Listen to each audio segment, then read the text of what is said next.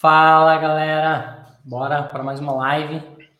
E engraçado que o tema de hoje surgiu numa conversa que estava tendo com a Fernanda Souza, uh, que já foi líder de grupo de Recife, hoje trabalha na Salesforce. A gente estava tendo uma conversa informal, um, um tópico que a gente estava discutindo esses dias. Eu mandei uma mensagem para ela e ela me mandou algumas respostas ali conversando comigo. E, sei lá, em três minutos de conversa, eu identifiquei pelo menos uns cinco temas de live. E esse foi um dos temas, né? Quando a gente falou do. A cultura das empresas enraizadas ali, aquilo de querer customizar a qualquer custo, sem pensar nas consequências do que pode acontecer, né? E é um pouco disso que a gente vai discutir hoje. Então, bora lá para a live número 403 a cultura da super customização. Começamos Boa. por onde, cara? É, assim, é, vou procurar aqui depois um. Inclusive a Fernanda já esteve aqui, né? Já participou acho que duas vezes já no canal, pegar os vídeos dela e coloco aqui. Mas bom, voltando para o tópico, achei o tópico show de bola quando o Fernando comentou comigo. E assim, acho que hoje esse assunto está mais em alta possível, né? Com o mercado de Salesforce aquecidíssimo e galera procurando, querendo dev adoidado e, enfim, não sabe como que é. E a primeira pergunta que a gente quer, quer responder, né, o primeiro resumo, digamos assim, é por que, que as empresas customizam tanto as soluções?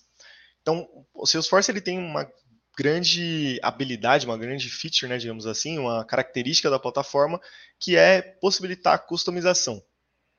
Então, você pega a licença, ela te dá um standard já, já vem todos os objetos standard, campo, tudo mais, e as empresas em cima desses campos constroem as suas é, regras de negócio, com seu campo, com suas automações e tudo mais.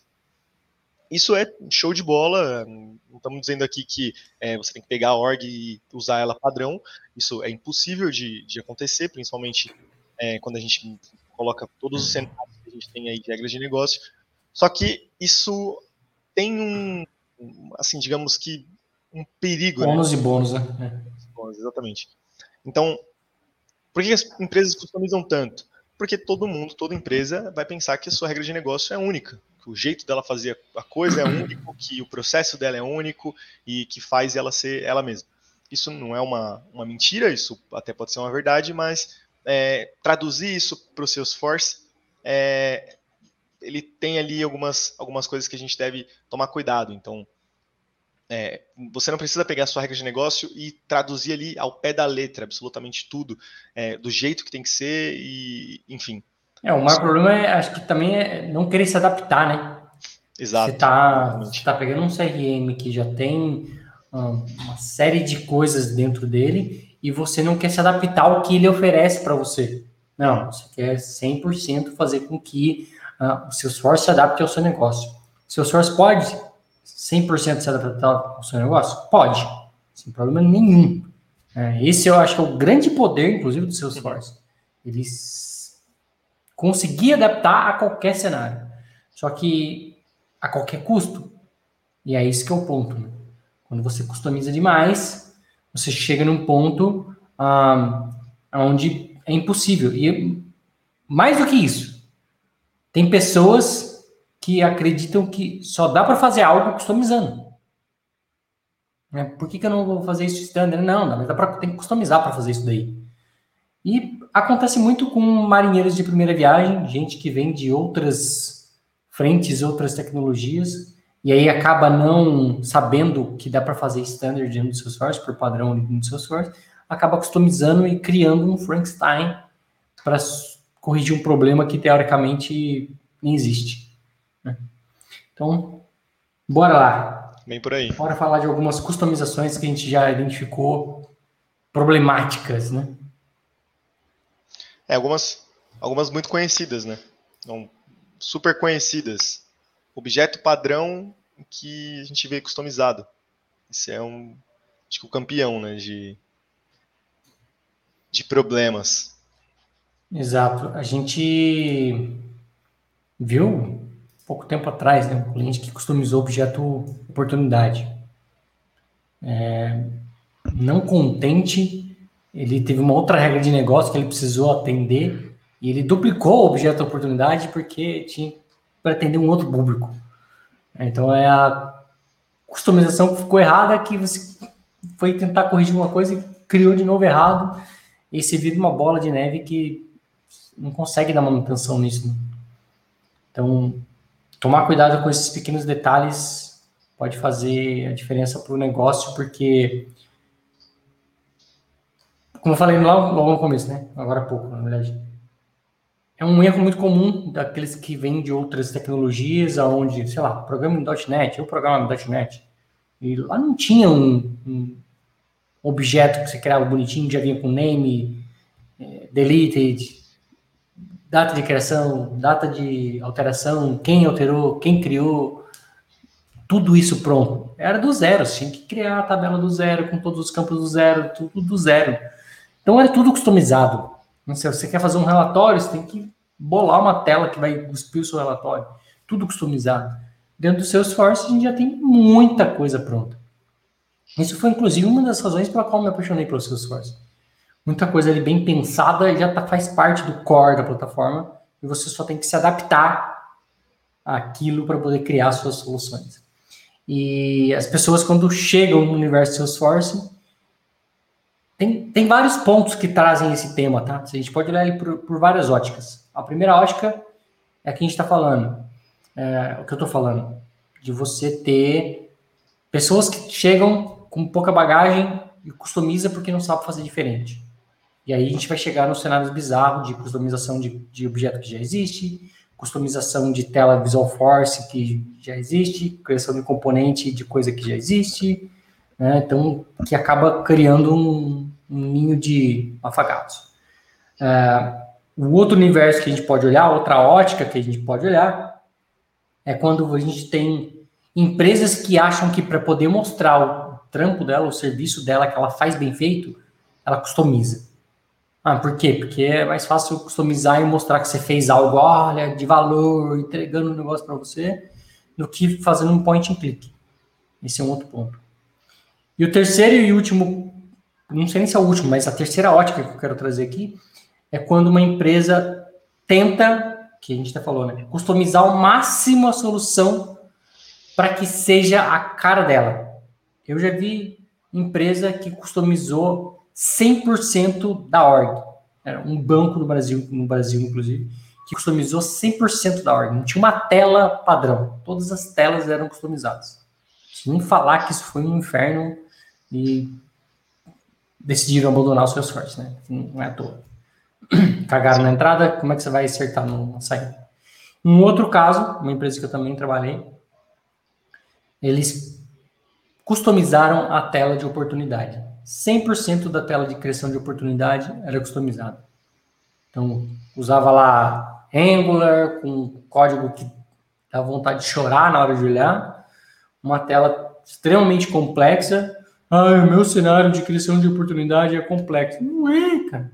Não é. No final, tudo aquilo que ele colocava na tela se convertia no objeto de oportunidade, no item da oportunidade. É porque o cara quer colocar na tela de uma disposição diferente, porque o vendedor dele está acostumado que lá no, no, no, Como é que é o nome? Vai fugir o nome. Caramba, não vou lembrar, mas que lá no sistema legado dele era de um jeito, ele quis trazer a visão do sistema legado para o sistema novo e fez do mesmo jeito. E aí, no final, ele gerava as oportunidades, gerava o item da oportunidade. Ou seja, não tinha necessidade uma tremenda de uma customização, gastaram um esforço, tipo, uma bala para fazer um negócio que o esforço já te entrega para o padrão ali, standard. É, bem por aí. Aquele gostinho de querer falar, não, mas não dá para tirar esse campo daqui, botar esse campo aqui? Cara, dá, mas para isso eu vou ter que customizar, então vamos customizar então. Cara, vamos se adaptar com esse campo que tem que ser em cima e embaixo. Né? Então, é, é uma coisas que não, não faz sentido. É, a gente, assim, na experiência que a gente tem, a gente sabe que trocar a cor da grama é sempre doloroso, né? É, claro, para a gente que está acostumado com o Salesforce, quando a gente coloca, é, e a gente é suspeito para falar, mas claro que a gente vai achar Salesforce bem melhor do que qualquer sistema que tenha legado, enfim. Mas, mas é, é complicado quando, quando chega a esse ponto, porque uma, uma customização dentro do Salesforce, ela demora. Por que, que ela demora? Porque exige que a gente crie uma sandbox, dessa sandbox a gente cria um código, desse código cria a classe de teste. Se bem feita essa classe de teste, vai, ter, vai passar por um teste bom, que esteja de fato testando para fazer um change set, para subir, e aí sim é, isso está em produção. Então não é um processo que funciona do tipo, cria um campo para mim, cria um campo e está aí já para você usar. Não é muito bem assim que funciona. E isso, de, além desse tempo de, de espera que a gente tem para construir a solução, depois disso, é, ela exige manutenção. Porque tudo que vai criando em cima vai incrementando. Então, Salesforce ele é uma plataforma muito bem pensada, tem uma, uma lógica e componentes que são muito bons e, e fáceis de usar, torna muito aceitável e muito agradável para o usuário usar, mas isso tem um preço, e eu acho que o preço do Salesforce é que ele é uma, uma plataforma é, que, assim, a palavra não é delicada, mas você tem que ter cautela para construir as coisas, porque são vários processos que rodam, por isso que ela tem N limites, limites. Que, a gente, que a gente sabe muito bem. Então, os limites estão ali por algum motivo, né? E o motivo é justamente esse, é tomar cuidado com a saúde da org, para que ela continue sendo uma org é, legal e uma plataforma de sucesso para utilizar dentro da sua empresa. Um outro ponto que, que a gente identifica aqui é que as empresas elas tentam, no máximo, isso a gente já viu várias vezes, é, eliminar as funções do ser humano. Então, automatiza, automatiza, automatiza, automatiza. E isso, pô, a gente é de tecnologia, pra gente, a gente sentava aqui e tudo era automatizado. A gente gosta pra caramba disso. Mas tem coisas que, como o Fernando falou, acho que, por exemplo, um campo. O usuário não quer colocar um campo é, que está ali em cima, não, tem que ser automatizado, mas aí isso vai afetar um, um outro ponto e a gente vai ter que fazer uma automação sei lá, na conversão do lead, depois na conta, depois no contato, depois, se trocar esse contato, tem que ir lá e atualizar tudo, todos os registros que estão relacionados, e se trocar esse relacionado, troca todos os registros de novo. Então, isso vai ficando gigante. Eu consigo até trazer um exemplo bem, bem besta aqui que eu já precisei customizar e, e sem a menor necessidade. É, tinha um campo multi-pick list e ele tinha que ser multi-pick list porque eram várias opções e eles queriam que, por padrão, todas as opções viessem selecionadas. Só que o nosso querido Salesforce não permite você colocar um multi-pick list com mais de uma opção selecionada. Só permite você colocar uma. Por quê? Sabe lá Deus por quê? Se você olhar no Ideas, tem lá um tópico pedindo para fazer isso há anos. E a Salesforce não vai fazer isso tão cedo, se é que um dia vai fazer. Solução para isso? Criar uma trigger que vai pegar e vai popular isso. Né? Então, a solução deles era tira o campo do layout, põe a trigger, que vai preencher tudo por padrão, e aí depois, se alguém pedir para mudar, a gente vem aqui no admin, vem aqui e muda. Qual o sentido? Qual é o sentido? E aí, se isso cresce, se cria mais uma opção amanhã, aí tem que ir no código colocar essa opção selecionada. Se tira a opção, tem que tirar no código. É, tudo isso por quê? Porque, como eu estou falando, para automatizar um processo que o usuário podia selecionar o que ele quer e mudar. Aí eu tentei ainda inverter a regra do jogo. É porque era mais ou menos assim: o que está selecionado aqui tem que ser exibido no, no portal. Então eu tentei inverter a regra do tipo: o que está selecionado aqui a gente oculta no portal. Não, mas isso vai ficar confuso para o usuário entender que ele tem que selecionar o que ele quer ocultar e não o que ele quer exibir. Enfim, foi uma discussão que não, não teve vencedor, porque meu argumento não foi aceito e a solução que eles queriam, para mim, estava longe de ser a melhor solução. Tira o campo da tela, põe tudo preenchido por padrão via código, ou seja, trouxemos código para a org para fazer um negócio não tinha necessidade. E aí, se o usuário quiser mudar, ele fala com a gente, a gente vem aqui, um admin vem aqui e muda. Né? Então, é. é, é querer automatizar o ponto de não dar o trabalho do, do usuário pensar em algumas coisas simples. Pô, se o usuário for entrar e não ver campo nenhum, você explica para ele, é lógico, você não selecionou o que você quer exibir. Seleciona o que você quer exibir que vai aparecer. Ah, então é isso que funciona. O cara não vai errar de novo. É uma vez que você vai explicar. Não, mas ficar explicando para o usuário, o usuário vai depender disso, não. Quanto menos clique, melhor, etc, etc. Aquele monte de, de balela que a gente conhece que. É. Assim, e às vezes é uma customização vê... que não faz necessário, né? Sim. É, tem algumas funções da plataforma que a gente raramente vê sendo usada, que, por exemplo, o Help Text, que é justamente para explicar para o usuário para que, que o campo está ali, né? O que, que ele tem que colocar naquele campo, para que o campo serve. É, tem alguns também alguns pontos que você consegue configurar no path para explicar então o que, o que cada passo, o que cada fase precisa ser preenchido. Então, dentro do Salesforce, eles dão as ferramentas para que o usuário, é, para que ajude o usuário no dia a dia, para que seja uma experiência do usuário junto com a plataforma ali. E não que a plataforma, você coloca um campo e a plataforma segue o caminho até o final e é, no final ela gere lá a receita. A gente vê casos que isso funciona? Com certeza. A gente não está generalizando, né? Tem automações e automações. Então, a gente, é, por em raiz, é dev.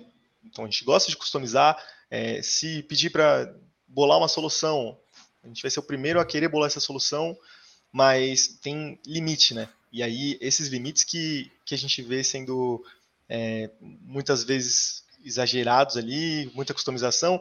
E aí o que acontece com isso vem agora, né? O que, que a gente perde quando a gente customiza errado? É, antes, antes de falar até o que, o que a gente perde, né? É, outro caso que a gente já viu de customização de forma assim, extremamente mal pensada. Gravar um campo JSON dentro de um campo texto. Você tem que ter toda uma lógica no código para poder pegar aquele JSON, quebrar ele e mostrar na tela como você quer exibir. Aí, antes de salvar, você pega aquele JSON, grava em texto e põe no banco. Depois fica fazendo o inverso e vai e vem, vai e vem, vai e vem. A chance disso dar problema é absurda. Né? Então, usando mal a plataforma. Aí a plataforma não presta, aí a plataforma não consegue é, da manutenção. Aí tudo que você faz na org quebra tudo. É o que a gente mais escuta, né? Não, mexe uma coisinha, quebra tudo. Mexe aqui, quebra ali. É óbvio, porque né, se, se, você não construir um bom alicerce, casa nenhuma vai parar de pé. Então, tem que pensar nisso antes de sair criando besteira, antes de sair ativando o personal account, porque acha que faz sentido para regra de negócio. E aí quebra o brinquedo todo e para arrumar depois tudo isso é dose, né? Então, Dose é são exemplos, né? Exemplos, né? É. Código desnecessário, como eu falei lá, campo, uma trigger para poder popular um default, um multipick list sem a menor necessidade, menor necessidade. Isso depois eu, passa dois anos, chega um outro developer e fala, nossa, por que, que fizeram essa merda aqui? Qual o sentido? Arranca o negócio, para de funcionar uma regra de negócio, ninguém sabe por que, que parou de funcionar, e a dor de cabeça é, é infinita, né? Bom, agora sim, é... o que, que, a gente perde quando a gente customiza errado? Tempo, acho que é o primeiro ponto que a gente perde aqui, porque, como eu falei, se você começa a fazer errado, é um trabalho tão grande manter o errado funcionando, que chega uma hora que você vai olhar e falar assim, cara, melhor a gente jogar fora e começar de novo. Né? A gente já viu projetos assim. Projetos em que a única solução que a gente via era jogar fora e fazer de novo. Eu já passei por orgs assim, já passei por. O Arthur já passou por orgs assim, eu já passei por projetos assim, projetos que estão na PP Exchange assim, é, que um, a única solução é jogar fora e de novo. Por quê? Porque tem tanta coisa errada, tanta coisa errada, que fica impossível você conseguir arrumar aquilo. Então, a perda de tempo é um ponto. Você perde muito tempo quando você começa customizando errado. Retrabalho, porque você está refazendo uma coisa, às vezes, muitas vezes que seus fortes deu por padrão, você está ali reinventando a roda. Esforço humano, que você tá, poderia estar seu time fazendo uma série de outras coisas e está ali corrigindo um bugzinho que uma coisa mal feita gerou aquele bug que alguém corrigiu, que gerou outro bug, que alguém corrigiu, que gerou outro bug, que Sim. virou um círculo, né? Então, é. e eu acho que o, outro erro também é sempre dizer sim porque o usuário está pedindo. Esse é um, acho que é um dos maiores erros que a gente tem, porque o usuário quer o que ele quer. Né? Para ele, tipo, tudo que ele pede é lei, por que não? Por que não? Porque você não está pensando no impacto que isso vai gerar. Né? E aí o que era para ser simples vira um monstro. Às vezes, às vezes uma demanda que era para ser de duas horas vira uma demanda de 80 horas. Por quê? Porque você falou sim para o usuário para atender a, o gostinho dele e aquilo virou uma dor de cabeça. É. Pô, acho que outra coisa que a gente perde também ali é padrão, né? Então, padrão como assim? Por exemplo, personal account. É, quando a gente pensa no account contact, a gente pensa de um jeito. Então, deu um problema no, na conta e no contato. Beleza, já sei que os dois têm, são diferentes ali, são um objeto, a conta é filho da é, a contato é filho da conta, beleza, vamos ver como que eu vou resolver. Chega lá, personal account. Joga tudo que você pensou fora e vai ter que pensar de um outro jeito, porque você mudou a, a estrutura, então, como o Fernando falou, assim, tudo de, demora mais tempo. Para você entender um ciclo de, de um registro, então, ah, estou tomando um erro quando eu tento inserir uma conta. Ah, beleza, deixa eu olhar se tem um Process Builder. Chegar lá, tem 11. Vai perder um tempo ali olhando os 11 Process Builder da conta, porque você não está conseguindo inserir. Ah, não, não é o Process Builder. Deixa eu ver se tem Flow. Chegar lá, tem mais 10. Perde-se mais tempo olhando o Flow. Putz, não é o Flow. Deve ser em alguma trigger. Chega lá, quatro triggers para o mesmo objeto. Então, você ficou uma semana olhando um insert de um, de um simples um ciclo, de um fluxo, de um simples ciclo, e, e é muito difícil de explicar isso para o usuário principalmente, principalmente assim naquele cenário que é, a gente tá, tá lá empresa, a empresa ela tem turnover, isso é normal, é, construíram de um jeito, deu turnover, chegou funcionários cheios de vontade, não, vamos fazer isso aqui acontecer e beleza, vamos começar mudando a conta. Um mês para conseguir melhorar o que está feito. E aí o cara fica tipo, pô, como assim um mês? Essa plataforma muito amarrada, não, não serve para mim, né? Isso aí a gente tem que mudar de uma vez, vamos trocar de sistema logo, vamos fazer uma coisa aqui que vai ser mais rápida. E, ok, ó, realmente a solução de jogar fora e construir uma outra nova vai ser mais rápida. Só que aí como que essa outra vai ser construída? Da mesma forma que, que a antiga foi? Porque aí você vai ter esse problema no próximo turnover. Então, é cíclico, a gente vê isso acontecer o tempo todo. Trocou todo mundo, chega a galera cheia de vontade, pega tudo que está de errado e vamos resolver, resolve de uma forma que vamos resolver toque de caixa, e aí tem o, o, legal, o bug legado, né? Dá para a gente lançar essa também, né? Já falamos de funcionário legado, sistema legado, bug legado agora. É, é, então, as Você coisas traz o problema antigo para o cenário novo, né? Para o cenário novo. Ou cria, cria-se novos bugs, né?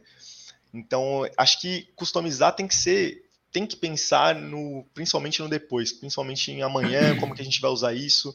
Essa solução é uma solução temporária, então vamos fazer ela realmente ser temporária. Já resolve para começar a pensar na solução que vai é, ser duradoura. E uma vez que isso estiver duradouro, criar a cultura do usuário aprender a mexer na plataforma no sentido de a plataforma ajudar, né? Como a gente falou no tópico anterior. Então, construímos a solução, é uma solução é, que atende, então agora vamos trabalhar na parte de fazer a galera entender o porquê, e isso vai fazer com que todo mundo aceite muito mais fácil e que é, se tiver bug, se tiver problema, e vai ter isso é normal também, sejam bugs que vão melhorar a experiência do usuário dentro da plataforma e não, é, enfim, mexer, automatizar uma coisa que o usuário não quer mais fazer. Ah, cansei de colocar, sei lá, cansei de colocar o valor da, do contrato. Um exemplo besta. Não, vamos automatizar isso logo, fazer uma conta aqui, um cálculo que vai chegar numa trigger, que vai fazer um relatório, que vai fazer uma fórmula e que vai jogar um cálculo aqui. E, às vezes é mais fácil é, o usuário ajudar a plataforma do que a plataforma fazer tudo que o usuário deveria. Né? É, e por último teve aquele aquela nossa discussão da semana passada, né? É, referente à regra de negócio Então, a gente tem uma org, essa org tem uma regra de negócio complexa e você precisa alterar algo. Só que isso que você está alterando, ela infringe a regra de negócio onde tudo isso foi construído. Na cabeça do usuário, é, mas é só mudar isso daí, por que, que eu não posso mudar isso? Porque você tem trigger, porque você tem, como eu acabou de falar ali, você tem trigger, você tem process builder, você tem flow, você tem workflow, você tem uma série de coisas que estão amarradas, você tem master detail, você tem campo obrigatório, você tem uma série de coisas, validation rules, tudo isso que está atrelado ali ao ciclo de revida de um registro, que faz parte do seu business, que quando você desenhou, ele fazia parte, e agora você quer tirar isso dali. Então, não dá para sair tirando um campo que era obrigatório, agora não é, e sem pensar numa, na cadeia como um todo. Por quê? Porque quando foi construído, foi construído pensando que aquilo era obrigatório. Porque era a regra de negócio na época. E aí não tem sistema, não tem sistema que vai fazer isso funcionar. Não é culpa do seu esforço. Se você construísse um sistema do zero com, com Python, com .NET, com Ruby, seja lá com o que for, você ia ter o mesmo problema. O mesmo problema. Se você fizer isso no Excel, gerar uma dependência, você vai ter o mesmo problema. Sai criando um sistema no Excel que faz o cálculo da planilha A com a planilha B, com a planilha C, com a planilha D, e de repente você fala assim: ah, não preciso mais dessa planilha D aqui, exclui ela. Você vai ter erro em tudo qualquer lugar da planilha. E até você descobrir por que que tá vindo, onde está vindo o erro, que coluna que fazia cálculo com que, do PROC-V, não sei da onde, que já era. Então, pensar nisso, tipo, quais são os impactos de eu colocar um campo X obrigatório? É, pode ser tremendo. Pode ser tremendo. Sim. Bom, aqui tem algumas perguntas boas aqui, ó. Lucas Campos perguntou qual seria a divisão correta entre a customização ou a padronização do Salesforce. Cara, se tem padrão, opte pelo padrão. Acho que esse é um primeiro ponto. Segundo, se adaptar ao que tem no seu esforço. Se adaptar com um layout, se adaptar com uma tela, se adaptar com um botão.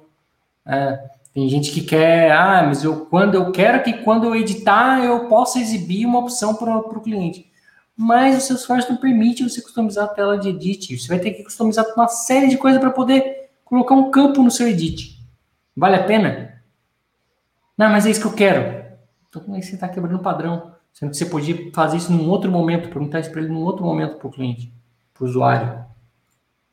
E às vezes por um capricho, por um capricho, você sai customizando e sai estragando tudo.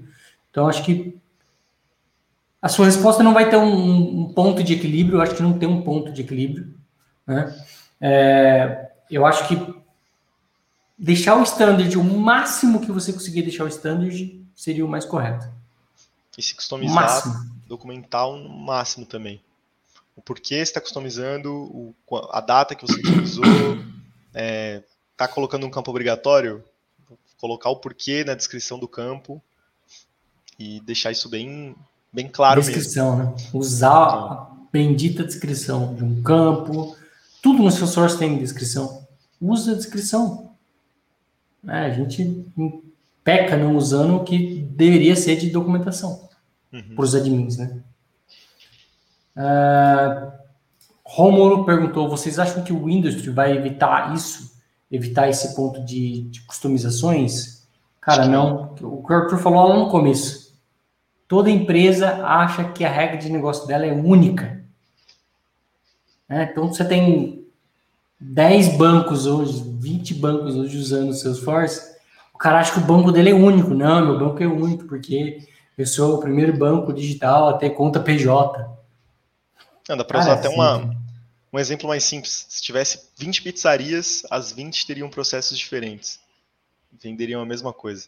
Com certeza seria diferente. Não, a gente faz o pedido é, primeiro e finaliza o pedido para começar. Não, a gente começa já enquanto o pedido está saindo. Então, acho que não, cara. Acho que isso vai continuar. Exato. Pois ele falou que seria top trocar a org super customizada por uma seguradora em Sales mais Service mais Angular no front por uma Industry Insurance.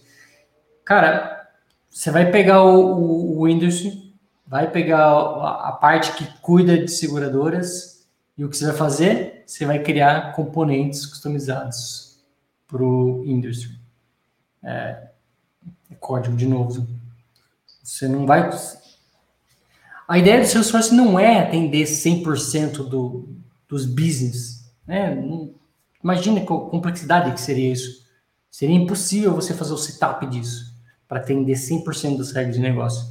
Esse é o grande poder da plataforma, permitir que você customize. O problema não é customizar, né? de novo. Vamos, vamos imaginar 100% dos aplicativos customizados que tem na App Exchange. São customizações. Às vezes são customizações standards, às vezes são. Mas na grande maioria são customizações. Ou vai ter código, ou vai ter um process builder, ou vai ter um flow, tem uma customização ali, né? Tem um, objeto customizado, um campus customizado. Então, na Exchange, quando você instala uma coisa da Exchange, você está instalando uma customização, você está customizando algo. A ideia desse source não é atender tudo isso. Para isso que tem as ferramentas que permitem você customizar. O problema, de novo, problema não é customizar. O problema é customizar errado. O pensamento de que, primeiro, eu tenho que customizar sempre. Primeiro erro aí. A gente vê muita consultoria customizando as coisas a torto direito que não precisava ser customizado. Primeiro erro, customizar sempre. Segundo erro, não pensar no impacto do que você está customizando. Ah, é só um campo que uma, vai criar uma trigger aqui para poder fazer popular esse campo. Tá, e quando você tiver que tirar esse campo? Qual é o impacto disso? Então, olhar para isso também, porque a customização ela tem o ônus e o bônus. Isso é o ponto. Tem que ser levado sempre em consideração. Quando você faz o standard, tem a vantagem, mas pode ser um problemático aí. Uhum. E por último, para a gente fechar aqui, parece que o Omni Studio vai dar um help nas customizações. Sim, ele dá um help bastante, assim como o, o Dynamic Forms também dá um help muito grande, como customizar um flow dá um help muito grande, mas não deixa de ser customização. Não, não deixa de criar uma dependência. Toda vez que você faz uma customização, você cria uma dependência que qualquer coisa, a sua regra de negócio está atrelada àquela dependência, àquela customização. Então, pode dar dor de cabeça. Não, não existe customização à prova de, prova de erros, né? É. Isso aí. Beleza, pessoal? Um forte abraço a todos e com sorte a gente encontra a próxima live. Isso aí. É, quinta-feira às 9h41. Tchau, tchau. Falou, galera.